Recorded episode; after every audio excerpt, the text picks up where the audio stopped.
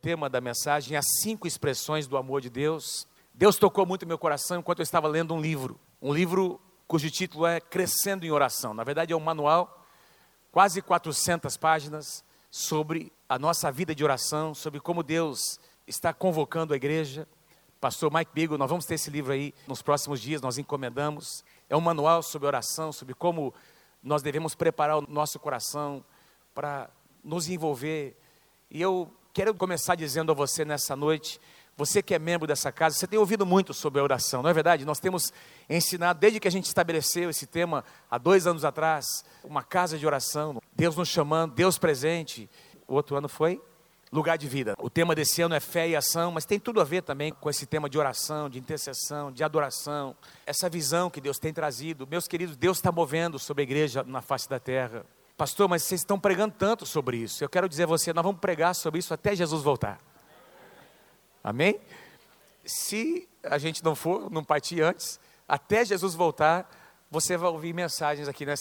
Quando você estiver vivo, eventualmente alguém vai pregar sobre oração, sobre a presença de Deus. É o que Deus está, é uma tônica que Deus está trazendo sobre toda a sua igreja na face da terra. Deus está preparando a sua noiva para o encontro com o Senhor Jesus, para as bodas do Cordeiro e será uma noiva gloriosa, amém?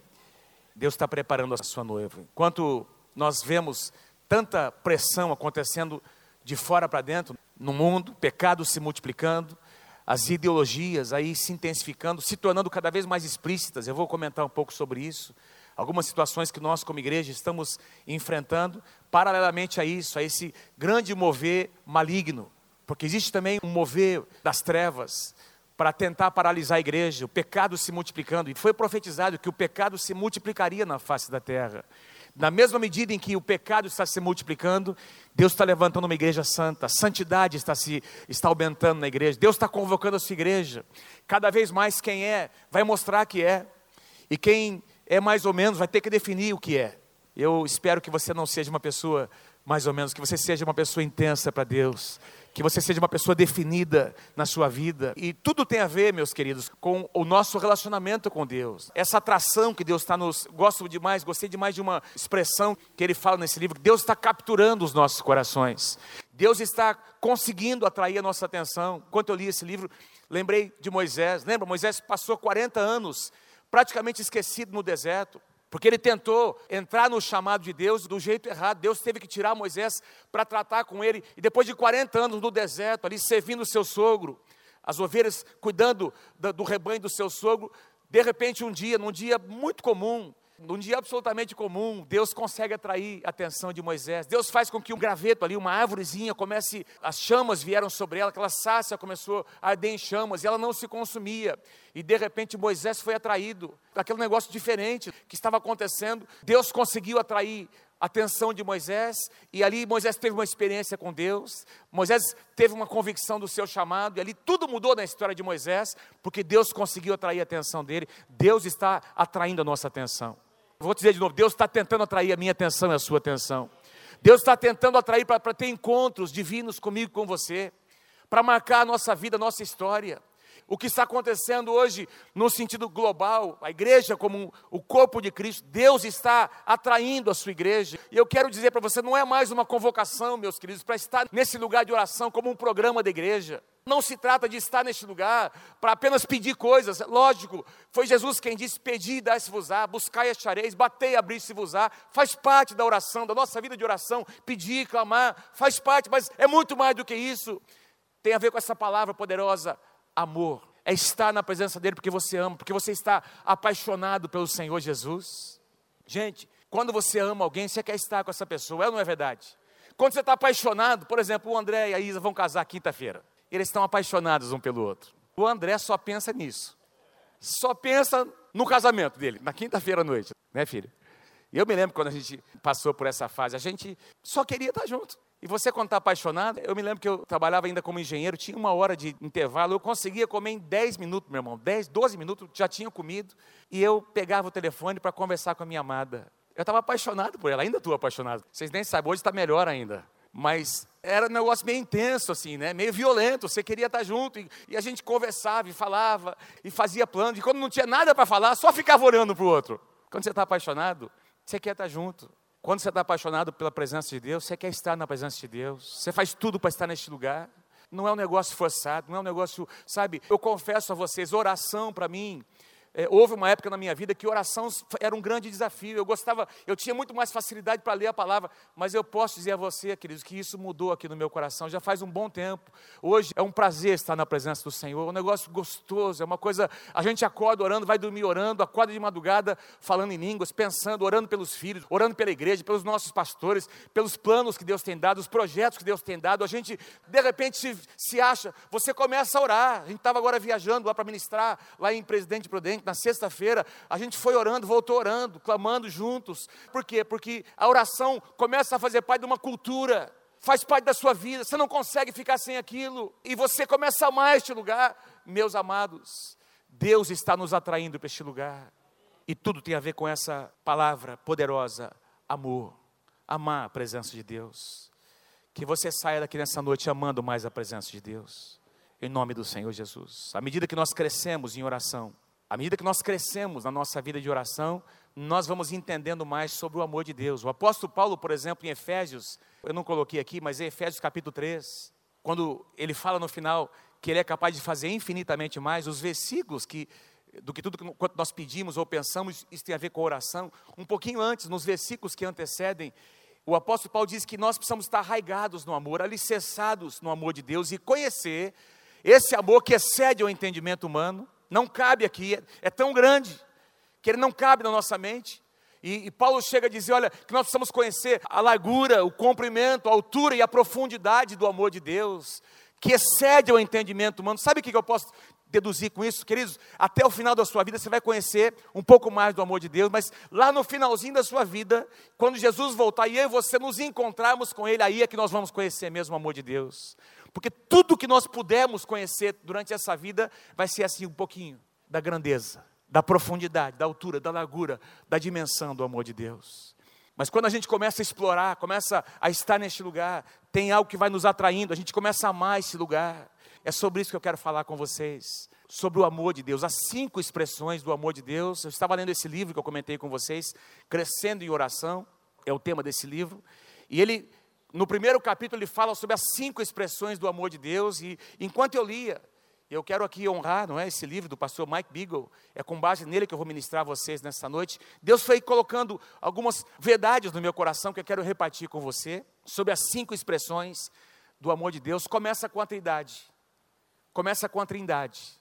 O amor que flui na Trindade, que flui no próprio Deus. Eu não quero aqui falar sobre conceitos teológicos, porque uma das doutrinas da teologia sistemática é a doutrina da Trindade, como tantas outras, mas não é sobre isso que eu não quero passar aqui para você um monte de versículos bíblicos, porque eu sei que todo mundo aqui, aqui crê que Deus existe em três pessoas. Tem três expressões, são os três são têm papéis diferentes, mas são indivisíveis. Deus Pai, Deus Filho e Deus Espírito Santo. Amém, queridos? Então todo mundo aqui isso é algo resolvido para todos nós. Nós acreditamos que Deus existe em três pessoas três expressões, mas o que sustenta esse relacionamento na Trindade, a base desse relacionamento é o amor, o amor que flui entre eles. Um amor perfeito, um amor que não se consegue expressar em palavras. Moisés, um homem que caminhou com Deus, um homem que experimentou, que viu, que conheceu os caminhos do Senhor. A Bíblia diz que jamais existiu alguém como este homem chamado Moisés, com quem Deus tivesse conversado face a face. Um dia eu quero encontrar Moisés. Eu quero um dia conversar com ele. Ah, vai ser maravilhoso, né? Moisés, Elias, Eliseu, o apóstolo Paulo, né, Luiz? E tantos outros. Mas Moisés foi uma pessoa tão especial. E ele escreve o que nós lemos aqui no Salmo 90, versículos 1 e 2. Senhor, tu tens sido o nosso refúgio de geração em geração. Quem aqui pode dizer, Deus tem sido nosso refúgio? Diga amém. Tu tens sido nosso refúgio de geração em geração antes que os montes nascessem, ou seja, antes da criação, antes que qualquer coisa fosse tivesse sido formada, criada, antes que os montes nascessem, se formassem a terra e o mundo, de eternidade a eternidade, tu és Deus. Vamos fazer aqui um exercício, eu fiz hoje de manhã. Então, você vai abrir seus dois braços, cuidado para não assim não tocar, mas abre os seus dois braços assim. O teu lado esquerdo representa a eternidade passada e o teu lado direito representa a eternidade futura. Então, o que é que o apóstolo Paulo está dizendo? De eternidade, ou seja, desde a eternidade passada, antes da criação, antes que tudo fosse criado, até a eternidade futura, amém, amados? Nós vamos viver na eternidade da presença de Deus, de eternidade a eternidade, tu és Deus. Tu és, tu és, porque Deus é. É lindo demais a, maneira como Moisés, e Moisés foi um cara que entendeu quem Deus era. Certa ocasião, nesse dia em que ele teve esse encontro com Deus ali perante a sarça, Deus diz: Eu quero te usar, você vai voltar para o Egito e você vai libertar o meu povo. Moisés diz: Mas Senhor, ele começou a questionar Deus e ele, um dos seus questionamentos, Moisés vai questionar quem é que te enviou, em nome de quem que você vem. O que é que Deus disse para ele? Diga ao faraó que o eu sou te enviou. E foi assim que Moisés se apresentou. Eu sou, quem? Como assim eu sou? Eu sou aquilo que eu sou. E Deus foi revelando quem ele era com o passar do tempo, das gerações, desde Adão. Deus foi revelando em diversas alianças com o seu povo, com Adão antes do pecado, com Adão de novo e Eva depois do pecado, aliança edênica, depois aliança adâmica, depois aliança noaica com Noé, depois aliança abraâmica, depois aliança mosaica, depois aliança palestínica, depois aliança com Davi, e assim foi ele, em cada uma dessas alianças, Deus foi se revelando, revelando os seus nomes. Aliás, os nomes de Deus, você vai encontrar, cada nome tem um significado. Você não consegue definir Deus em um nome apenas, porque porque seria limitar o poder de Deus. Então, ele foi se revelando em nomes diferentes, em momentos diferentes. E essa revelação progressiva culminou com a vinda do Messias. E aí vem Jesus e Paulo diz em Colossenses que em, em Cristo, no Messias, em Jesus, habitava toda a plenitude da divindade. De repente, Deus, tudo que Deus é, tudo que Ele foi revelando no Antigo Testamento, se manifestou num homem chamado Jesus Cristo. Aquela explosão de milagres, palavras tremendas, mensagens poderosas, ensinos, Jesus estabelecendo as verdades, estabelecendo o início da doutrina da igreja. Ah, vocês ouviram o que foi dito, eu, porém, vos digo e aquela explosão de sinais e maravilhas. Mas é interessante que Jesus continuou usando a mesma expressão. No livro de João, e é onde nós mais encontramos essa expressão, você vai encontrar sete vezes Jesus declarando: Eu sou. Lembra? Deus disse para Moisés: Fala para Faraó que o Eu sou te enviou. E Jesus começa o seu ministério dizendo: Eu sou. Eu sou a porta. Eu sou o pão vivo que desceu do céu. Eu sou a ressurreição e a vida. Eu sou o caminho, a verdade e a vida. Ninguém vem ao Pai senão por mim. Eu sou, eu sou. Ele foi se revelando, queridos, mostrando que você não consegue definir em apenas uma palavra ou uma frase. Deus foi se revelando. Ele foi mostrando quem ele era, mas o apóstolo do amor, o apóstolo conhecido como o apóstolo do amor, diga assim comigo, o apóstolo do amor aquele mais próximo de Jesus, o que o último dos doze apóstolos, o que viveu mais tempo, diz que no final da sua vida ele escreveu essas cartas escreveu o Apocalipse e também as cartas que nós encontramos na primeira, segunda e terceira João. E olha o que ele escreve em 1 João capítulo 4, versículos 7 e 8. Estamos falando sobre o amor de Deus. Então, de versículo 7 diz: Amados, amemo-nos uns aos outros, porque o amor procede de Deus. E todo aquele que ama é o que? Nascido de Deus e conhece a Deus.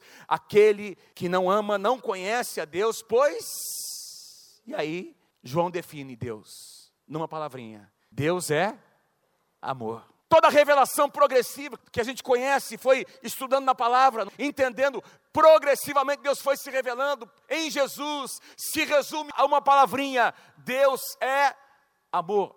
Deus é amor. E você sabe do que eu estou falando. Você está aqui porque Deus é amor. Você só está aqui porque você foi muito amado por Deus. Você está aqui porque alguém intercedeu por você.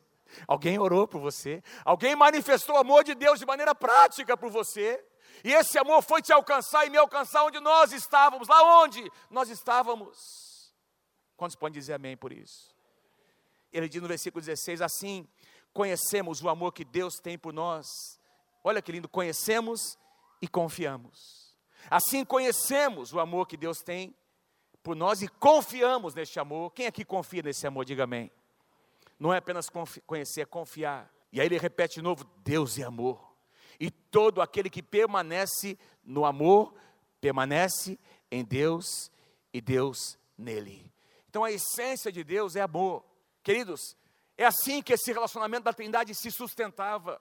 Presta atenção, haviam expressões diferentes, porque o Pai tem o seu papel, o Filho tem o seu papel, o Espírito Santo, cada um é uma pessoa diferente, tem uma expressão diferente, e todos eles são um. Não tem competição na Trindade, não tem ciúmes, não tem um deles se sentindo diminuído porque o outro está sendo levantado, não, porque o amor sustenta esse relacionamento. Louvado seja o nome do Senhor. E a gente encontra, por exemplo, Deus fazendo questão de mostrar. Lembra? Jesus é batizado nas águas. Ao subir das águas do batismo, antes de começar qualquer milagre ou qualquer ensinamento, todo mundo ouviu uma voz. Qual foi a voz que veio da parte de Deus? Esse é o meu filho amado, em quem eu tenho todo o meu prazer. Eu fico pensando, puxa vida, Jesus foi importante para Jesus, foi importante para Jesus, mas olha, deixa eu dizer para você, queridos, não é que Jesus estava ali achando que ele não estava sendo, estava assim, puxa vida, eu fui enviado lá dos céus, estou me sentindo sozinho aqui, o pai me abandonou. Não, não foi. Vamos tentar entender uma coisa, na trindade, esse amor era um amor que trazia aquela plenitude, eles eram completos em si. Amém, queridos? Não é que Jesus estava se sentindo, as pessoas precisavam ouvir. Os discípulos precisavam ouvir, saber que aquele relacionamento era baseado no amor, porque Jesus foi para a cruz. Quando Jesus foi para a cruz do Calvário, até a ida dele na cruz, foi baseado no amor de Deus. Louvado seja o nome do Senhor. A segunda expressão do amor de Deus é, é o amor que ele direciona, que flui de Deus para o seu povo. É o amor que flui dele, da Trindade, esse amor perfeito. Ele, queridos, de repente ele extravasa para fora. Como eu disse, ele Deus não precisava ter criado absolutamente nada, porque ele era um ser completo em si, mas tinha tanto amor em Deus que ele queria repartir. E aí diz lá, Gênesis capítulo 1, versículo 26, então disse Deus: façamos, Pai, Filho e Espírito Santo, façamos o homem a nossa imagem, conforme a nossa semelhança, e aí eles criam um homem, e é fácil a gente deduzir que se o homem foi criado à imagem e a semelhança de Deus. Nós vimos aqui um quadro muito lindo aqui, o tema reflexo, um tema muito lindo. Poxa, parabéns, Jorge. E o homem e a mulher foram criados, o ser humano foi criado, sendo criado à imagem e semelhança de Deus. Nós fomos criados, meus queridos, para refletir esse amor, para sentir esse amor, para perceber esse amor e para multiplicar, para refletir esse amor. Deus extravasou esse amor para fora. Esse amor explodiu, no bom sentido. Ele saiu, ele começou a tocar todas as coisas ao seu redor, fluiu a partir da Trindade. E a criação do homem, portanto, foi um ato de amor, queridos. A criação do homem e da mulher foi um ato de amor, e mesmo depois do pecado, Deus continuou amando o homem. Está difícil ouvir um amém, mas é verdade. Mesmo depois da queda do homem, Deus continuou amando ele. Isso mostra para mim e para você uma coisa que o amor de Deus não muda. Você e eu podemos errar, podemos pecar. O amor de Deus não diminui nem um milímetro. Ele continua o mesmo. A gente tem ouvido aqui muitas vezes. Ele não vai nos amar mais ou menos por aquilo que nós fazemos. Deus simplesmente nos ama. Eu e você somos amados por Deus e ponto final. Somos amados. Nós somos amados. Nós somos amados. E aí, Adão erra, Adão peca, e ele tenta se esconder, ele tenta esconder a sua nudez, é a sua justiça própria, folhas de figueira, é a sua solução, mas não tinha a ver, não era a respeito da solução do homem, Deus já tinha, Deus nunca foi pego de surpresa, ele já tinha um plano orquestrado, e foi Deus quem veio no jardim dizendo: Adão, onde estás? Deus tomou a iniciativa, e se eu e você estamos aqui, nós não estamos aqui porque nós viemos. Nós estamos aqui porque Deus um dia tomou a iniciativa de ir onde nós estávamos. Nós ouvimos o chamado. E Deus, assim como chamou o nome de Adão, Ele continua chamando o nome de todas as pessoas que não o conhecem ou que se afastaram dele. Deus continua chamando o nome de cada uma dessas pessoas para que eles voltem para Deus. Tinha um plano, por quê? Porque Ele ama, tinha um plano, tinha um, um propósito. A iniciativa foi de Deus, e aí nós lemos também João dizendo a passagem que o pastor Eduardo citou aqui, João 3,16. Veja como João consegue, é o que mais fala do amor, é o que mais fala do amor de Deus. E ele diz: porque Deus amou o mundo de tal maneira que deu o seu filho, deu o que tinha de melhor, unigênito, para que todo aquele que nele crê não pereça, mas tenha vida eterna. Tudo aconteceu por causa do amor de Deus. E a respeito do amor de Deus, a salvação que eu e você experimentamos a vinda do Senhor Jesus foi um ato de amor de Deus. Quem pode dizer amém? A terceira expressão, o nosso amor por Deus. Então tem o amor que flui no próprio Deus, o amor que vem de, dele para nós, mas esse amor que nos toca, que nos alcança, tem que ter uma resposta. Então eu volto a dizer, não é apenas para nos livrar do inferno, não é apenas para que eu e você invoquemos, experimentemos a salvação, ou alcancemos nessa vida alguma prosperidade, é muito mais do que isso, querido. Deus espera uma resposta de amor, Deus espera que nós respondamos a Ele amando da, com a mesma intensidade com que nós fomos amados. Foi um ato de amor tão intenso, tão forte, tão decisivo que dividiu a história entre antes de Cristo e depois de Cristo. Foi o maior ato de amor que jamais aconteceu na face da terra. E Deus espera uma resposta de nós. Certa ocasião, os fariseus, que eram pessoas religiosas, conheciam demais a lei. Eles decoravam o Pentateuco, para você ter uma ideia, os cinco primeiros livros da Bíblia, eles sabiam de cor. Eram assim, muito rígidos com a lei. E eles vieram questionar Jesus para tentar pegar, fazer Jesus se contradizer. E a, o questionamento deles foi: Senhor, qual é o maior dos mandamentos? Porque eles eram tão apegados à lei que eles queriam que Jesus dissesse que um deles seria maior, para poder dizer: não, peraí, está tá vendo? Ele não respeita a lei. E eles queriam encontrar alguma falha no Senhor Jesus, e Jesus, como sempre, responde com inteligência, com capacidade que ele recebeu do próprio Deus. Ele diz assim: a resposta de Jesus foi: ame o Senhor teu Deus de todo o teu coração. Ame o Senhor teu Deus de todo o teu coração, de toda a tua alma e com todo o teu entendimento. Este é o primeiro e o maior mandamento. Tem um segundo, que eu vou ler daqui a pouquinho com vocês. Ele resumiu todos os mandamentos em dois. Porque nós não estamos falando apenas de dez mandamentos. Na lei você vai encontrar muitas leis cerimoniais, tinha muitas práticas, então eram muitas leis. E além dessas escritas, tinha as leis orais, que foram introduzidas como tradição para o povo judeu. E aí Jesus vem e resume tudo em duas, dizendo: olha, ame o Senhor teu Deus de todo o teu coração, é o primeiro mandamento. Ele resume tudo, é o mais importante. Ame de todo o teu coração. Eu gosto dessa palavrinha todo, todo, todo, completo, inteiro, íntegro. Isso fala de intensidade, não é pela metade. Queridos, quando a gente oferece aqui, acabamos de ofertar ao Senhor dízimos e ofertas. Sabe o que significa isso na prática? Nós não damos para Deus a sobra do mês. Amar de todo o coração, você dá as primícias. Você dá dos primeiros frutos. Primeiro é Deus. Primeiro é para o Senhor. Então, quando você chega na casa de Deus e começa um tempo de louvor e adoração, você faz questão de levantar suas mãos, você canta, você adora, você louva, você se empenha, por quê? Porque é a respeito de Deus, é a respeito de devolver o amor que Ele nos entregou. Você faz como um culto racional. Ah, mais uma vez na igreja, eu vim por causa da minha mulher, né? Eu creio que uma igreja boa para minha, para minha esposa, para meus filhos frequentarem. Não, é a respeito de você. Deus quer o teu coração. Senão não tem valor, queridos. Senão não tem valor. É mais ou menos assim para Deus, ou é tudo ou é nada. Dá para entender o que eu estou? Ou é tudo ou é nada. Buscai em primeiro lugar o reino de Deus. E em segundo lugar, o quê? Não, não tem em segundo. É em primeiro lugar o reino e depois todas as demais coisas serão acrescentadas. Então Deus quer ser o primeiro e o único. Ou ele tem tudo ou ele não tem nada. E olha, presta atenção no que eu vou dizer a você. Nós vivemos numa época em que as pessoas querem servir a Deus pela metade. Elas querem ficar em cima do muro. Não, Deus é muito bom, mas o diabo não é tão ruim assim. Estar na igreja é muito bom, mas de vez em quando eu, eu dou uma passadinha em alguns lugares. O que é que tem, pastor? Vamos ser radical assim. Então nós vivemos, tem pessoas que vivem aí no limbo. Eles querem as duas coisas.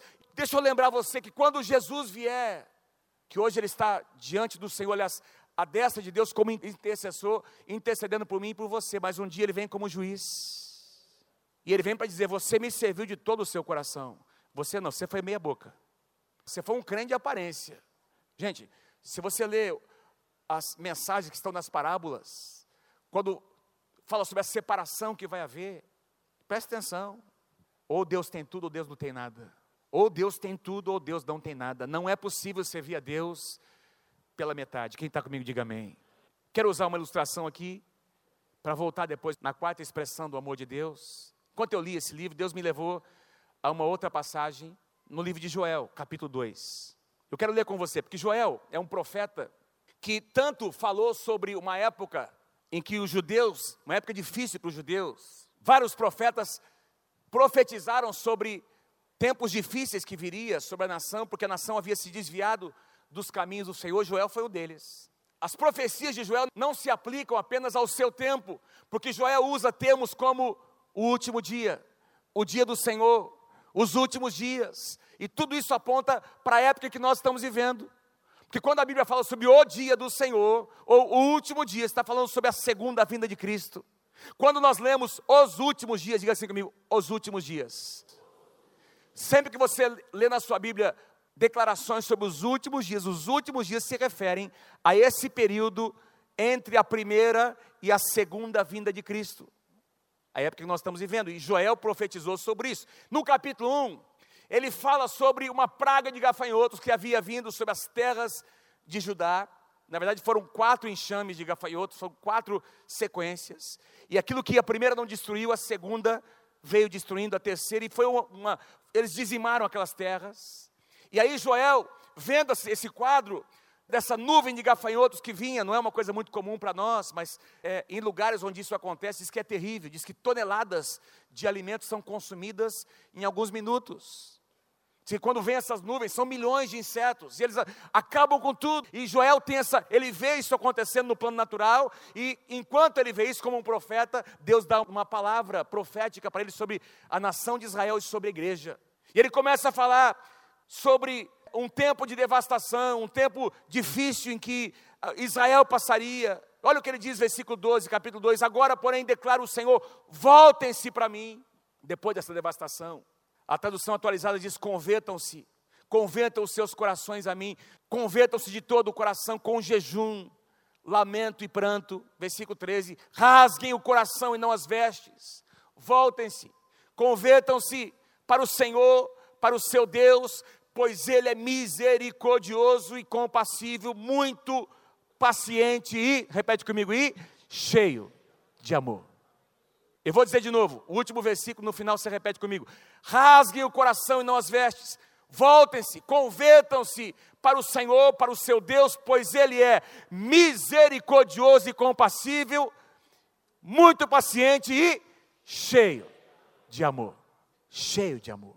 Convertam, voltem os seus corações. Olha o que ele diz, versículo 15: toque a trombeta em Sião. A trombeta, no contexto do Antigo Testamento, era tocada em algumas situações, para convocar o povo para uma batalha. Sempre que Israel saía para a batalha, a trombeta era tocada como um sinal profético né, de convocação para o exército sair. Também, quando havia um ajuntamento santo, quando havia uma convocação, uma reunião especial, quando Moisés, por exemplo, queria trazer uma mensagem ao povo de Deus, a congregação era convocada, a trombeta era suada, um som profético, havia uma reunião, e aí Joel usa essa figura da trombeta, do som profético, dizendo: toquem a trombeta em Sião, decretem um jejum santo, convoquem uma assembleia sagrada. Queridos, quem tem ouvidos ouça, tem uma trombeta tocando. Quem tem ouvidos, ouça o que o Espírito está dizendo à igreja. Tem uma trombeta tocando, convocando o seu povo para estar neste lugar de quebrantamento, de jejum, de oração, de lamentar, de chorar, de clamar pela nação, clamar pela sua família, pela cidade. Meu irmão, se você quer ver as coisas mudando na sua família, você precisa orar mais. Eu vou lá pedir para o pastor orar, para o meu líder orar. Sim, nós podemos orar, mas o que Deus quer mesmo é que você ore. O que Deus quer fazer de você um homem, um sacerdote que ora por sua esposa, pelos seus filhos, pela sua casa.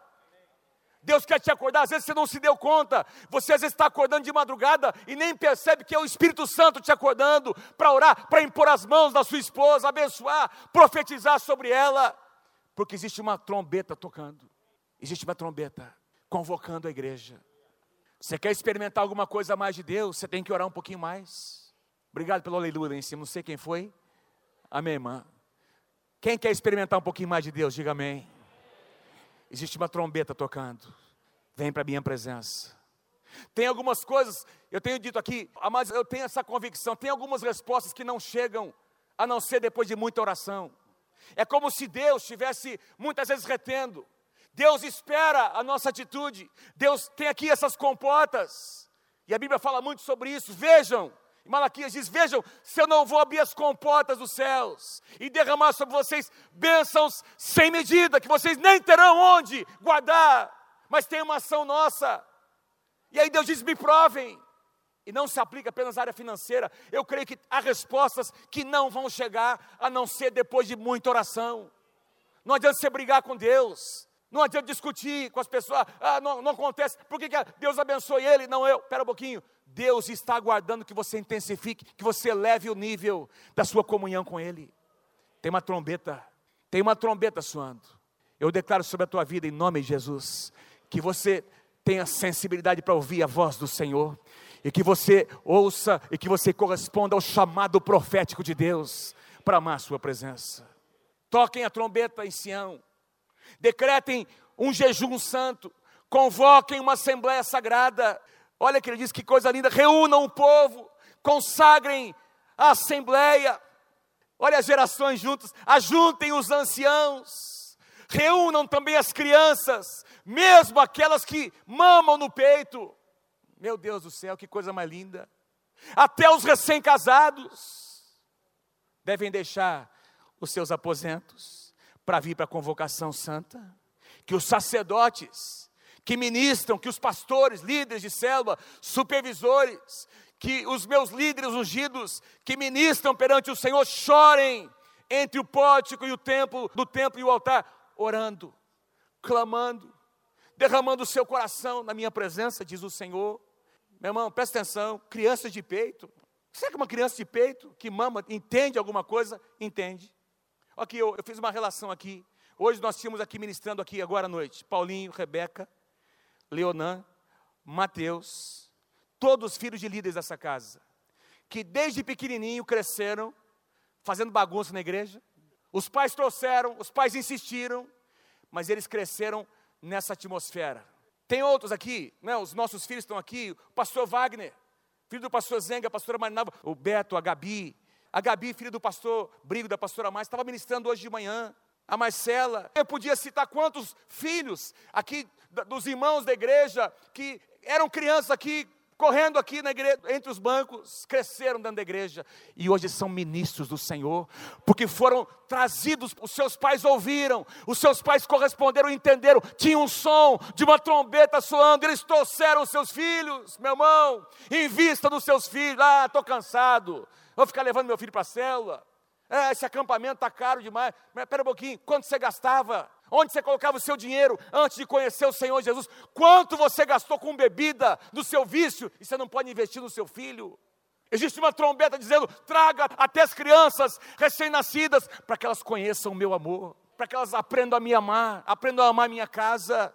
Meu irmão, eu amo a casa de Deus, sabe por quê? Porque os meus pais me ensinaram a amar. Eu cresci entendendo que domingo é o dia do Senhor de, de, da igreja. Até quando a gente saía de férias, meu pai arrumava uma igreja para a gente ir. Daquelas bem penteca, né? a gente estava na praia, querer descansar. Não, nós vamos para a igreja, hoje é domingo. Isso passou um valor para nós. Nós crescemos com um valor, a igreja, a casa de Deus, é o lugar mais importante da face da terra. Não existe projeto mais lindo, mais importante do que a igreja do Senhor Jesus. Amém. Existe uma convocação, meu irmão, presta atenção. Da mesma forma como existe uma unção maligna tentando vir para calar a voz da igreja, a pornografia se multiplicando como nunca. Esses dias eu vi aqui um negócio na internet de um evento de homossexuais, onde esse cara tinha um microfone na mão, igual eu estou aqui, dizendo que Jesus era homossexual, que Jesus era travesti, e esses caras na frente dando, caçoando, rindo, travestidos. Eu lembrei do que Jesus disse que nos últimos dias o pecado vai se multiplicar tanto que o que aconteceu na época de Sodoma e Gomorra é pouco perto do que vai acontecer nesses dias. Já está acontecendo. Já está acontecendo. A homossexualidade, essa pressão ideológica para tentar nos impor que nós sejamos o que nós não fomos chamados e nunca seremos. Essa semana aqui, o STF, Supremo Tribunal, começou a julgar, já está acontecendo nas audiências públicas, por causa da aprovação, eles estão querendo aprovar o aborto. Não é nem da competência do STF. Quem determina, quem faz lei é o Congresso Nacional. E o partido, um partido de esquerda chamado PSOL, entrou com um pedido para que o STF julgue uma lei para que se estabeleça o, o, aborto, a possibilidade do aborto até a 12 semana. Estou falando de três meses de idade. Com três meses, você já ouve o batimento cardíaco da criança. E o que, é que eles estão dizendo? O que, é que eles estão reivindicando? Que esses movimentos que estão pró-aborto, né? eu faço o que eu quero com o meu corpo, são as frases. O meu útero é meu, o meu útero é laico, o meu corpo, no meu corpo as regras são minhas. E aí você ouve alguns dos políticos, todos eles de esquerda, e eu não voto esquerda em nenhum partido de esquerda, em nome de Jesus, não voto. Não voto. Me desculpe, não quero ofender ninguém.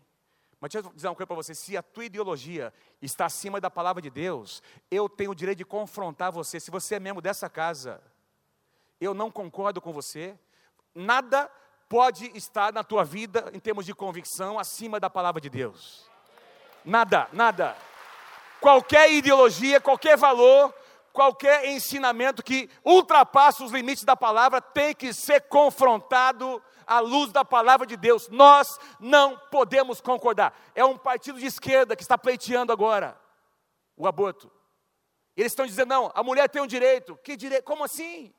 A criança não tem direito à vida, está na Constituição. Agora, tem as incoerências. Algumas semanas atrás, veja a incoerência. Algumas semanas atrás, eu não sei quantos de vocês ouviram na televisão essa notícia de uma criança, eu não lembro agora onde foi, foi acho que foi no Mato Grosso. A mãe e a avó, uma mãe solteira e a avó, não queriam ter essa criança, a criança nasceu, uma mãe solteira, elas enterraram a criança viva. Não sei quantos de vocês viram, enterraram a criança viva. E aí, alguém fez uma denúncia anônima, e os bombeiros foram lá. E quando chegaram na casa da mulher, no quintal dela, eles começaram a ouvir o gemido da criança. E foram desenterrando ela e conseguiram tirar essa criança, querido. Ela foi levada para o hospital e os médicos disseram que ela somente sobreviveu porque a criança, quando recém sai do útero, ela está se ambientando ainda, ela não precisa ainda da quantidade de oxigênio que nós, ela passa por um período de transição, ela conseguiu sobreviver com pouquíssimo oxigênio. Deus guardou a criança. E aí a gente começa a ver um monte de gente chorando, os enfermeiros, alguns daqueles artistas que são a favor do aborto chorando na televisão, alguns desses repórteres, desses meios de comunicação que defendem a legalização do aborto, todos eles emocionados. Qual é a diferença? Qual a diferença? E vem esse negócio maligno tentando ensinar para a nova geração que isso é normal. Não é normal. Não é normal. Aqui no terminal de Londrina, essa semana, foi ontem, anteontem, pastora Mônica me lembrou aqui que foi uma criança foi encontrada ali, a mãe abandonou a criança. E na sua Bíblia, na minha Bíblia, no capítulo 24 de Mateus, está escrito: Jesus disse que nos últimos dias, nos últimos dias, o tempo que nós vivemos, o amor vai se esfriar em quase todas as pessoas. O que, que leva uma mãe a jogar um filho no lixo de uma rodoviária? É contra a natureza, irmãos. Quantos entendem o que Deus está dizendo? Joel conclui no capítulo 2. Está dentro do mesmo contexto. E acontecerá depois que derramarei o meu espírito sobre toda a carne. Vossos filhos, vossas filhas profetizarão. Vossos velhos sonharão, vossos jovens terão visões, e até sobre os servos e servas, e sobre as servas derramarei o meu espírito naqueles dias, mostrarei prodígios no céu, na terra, sangue, fogo, colunas de fumaça, o sol se converterá em trevas e a lua em sangue, antes que venha o grande e terrível dia do Senhor, segunda vinda. E acontecerá que todo aquele que invocar o nome do Senhor será salvo. Aí eu li uma frase nesse livro, eu achei demais essa frase, eu quis trazer para vocês. A noiva santa e sem defeito, para quem Jesus voltará, será uma noiva que ora, uma noiva que ama a presença de Deus. Apocalipse 22, 17. O Espírito e a noiva. Quem é a noiva? Eu faço parte, eu e você fazemos parte da noiva de Cristo. Então, tem o Espírito Santo aí movendo entre nós, o Espírito move, a trombeta soa e a noiva responde e ora dizendo: Vem, Jesus. E aquele com letra maiúscula, que ouve, diga: Vem. Aquele que tem sede, venha. E quem quiser, beba de graça a água da vida. Louvado seja o nome do Senhor. A quarta expressão do amor de Deus, vamos rapidamente encerrar, o nosso amor por nós mesmos. Eu não vou falar muito sobre isso. Parece um negócio meio estranho, mas é a ideia aqui é o que Jesus disse no segundo mandamento, na continuação do que ele tinha, do que os, os fariseus questionaram, ele responde em segundo lugar, o segundo mandamento é semelhante a esse: ame o seu próximo como a si mesmo. Destes dois mandamentos dependem toda a lei e os profetas. Jesus não está aqui falando sobre o amor no sentido de amar nossa própria imagem, esse, a questão do narcisismo. Não é sobre isso. Jesus está dizendo como que nós precisamos aprender a nos enxergar como Deus nos enxerga. Toda pessoa que tem uma enfermidade emocional, percebe que tem gente que não consegue receber o amor das pessoas. Você pode abraçar, você pode telefonar, você pode ir atrás. Ela nunca se sente amada. Parece que você está sempre devendo, por quê? Porque tem um buraco emocional no coração dela. Tem uma doença, tem alguma coisa que aconteceu lá atrás. E ela precisa ser curada primeiro para entender como ela é amada por Deus, porque ela não se sente amada nem por Deus. Quantos entendem o que eu estou dizendo? Quando nós somos curados entendemos que, como Deus nos ama, nós conseguimos amar as pessoas da mesma forma. Então você começa a enxergar as pessoas, como também você se enxerga do ponto de vista de Deus. A quinta e última expressão do amor é o nosso amor pelos outros, pelas pessoas. O nosso amor pelas pessoas ao nosso redor. O amor que flui na Trindade, o amor que vem de Deus até nós. O nosso amor por Deus, a maneira como nós nos enxergamos e a, o nosso amor pelas pessoas ao nosso redor. Tudo que nós somos como igreja tem que desembocar neste lugar amar as pessoas. Primeiro, amar Deus. Amém? Amém, gente? A igreja existe, em primeiro lugar, para amar Deus de todo o coração e depois para amar as pessoas. Nós tivemos aqui nas últimas semanas dois eventos promovidos pelos jovens e os adolescentes, onde centenas de jovens e adolescentes conheceram o Senhor. Teve lá o projeto do ID, que alcançou aí alguns bairros de Londrina. Semana passada tivemos um grande espetáculo. Quem foi abençoado pelo espetáculo que nós tivemos aqui a semana passada? o evangelho sendo pregado de um jeito bem diferente. E nós tivemos aqui sábado à noite, domingo de manhã, domingo à noite, dezenas de pessoas aos pés do Senhor Jesus. E é para isso que nós existimos. Em primeiro lugar, para glorificar e amar o nosso Deus. Em segundo lugar, estender esse amor para as pessoas ao nosso redor. Quantas pessoas cabem no teu coração? Pergunta para quem está pertinho de você: quantas pessoas cabem no seu coração? Ah, pastor, no meu coração cabe a minha célula, mas já, já é muita gente, pastor. No meu coração cabe a minha família, cabe meus filhos. Eu estou aqui para dizer que Deus quer dilatar o seu coração. Vou dizer de novo: Deus quer dilatar o seu coração. Segura lá, segura o seu coração. vamos fazer um ato profético nessa noite. Todo mundo segurando assim. Segura seu coração. Diga assim: Deus quer. Aliás, diga assim: Deus vai dilatar hum, o meu coração. De novo, vamos lá. Deus vai dilatar o meu coração para que nele caiba muita gente. Muita gente. Muita gente. Muita gente. Isso só vai acontecer se eu e você, de fato, experimentarmos o amor de Deus nessa medida e decidimos amar as pessoas. O meu mandamento é esse, Jesus disse: amem-se uns aos outros, como eu vos amei. 1 João capítulo 4, versículo 19, nós amamos, nós podemos amar, nós podemos amar, mas nós podemos amar, nós podemos repartir, nós podemos fazer alguma coisa, por quê? Porque nós fomos amados primeiro por Ele, por Jesus. Louvado seja o nome do Senhor. Fique em pé comigo nessa noite. Eu estou transbordando o amor de Deus no meu coração. Eu espero que você saia daqui nessa noite, amando mais ao Senhor, amando mais a presença de Deus. Quero te convidar a não sair ainda, fique alguns minutos, eu quero orar com você, se você puder ficar. Vamos cantar uma canção. Vamos cantar uma canção ao Senhor, depois nós vamos orar.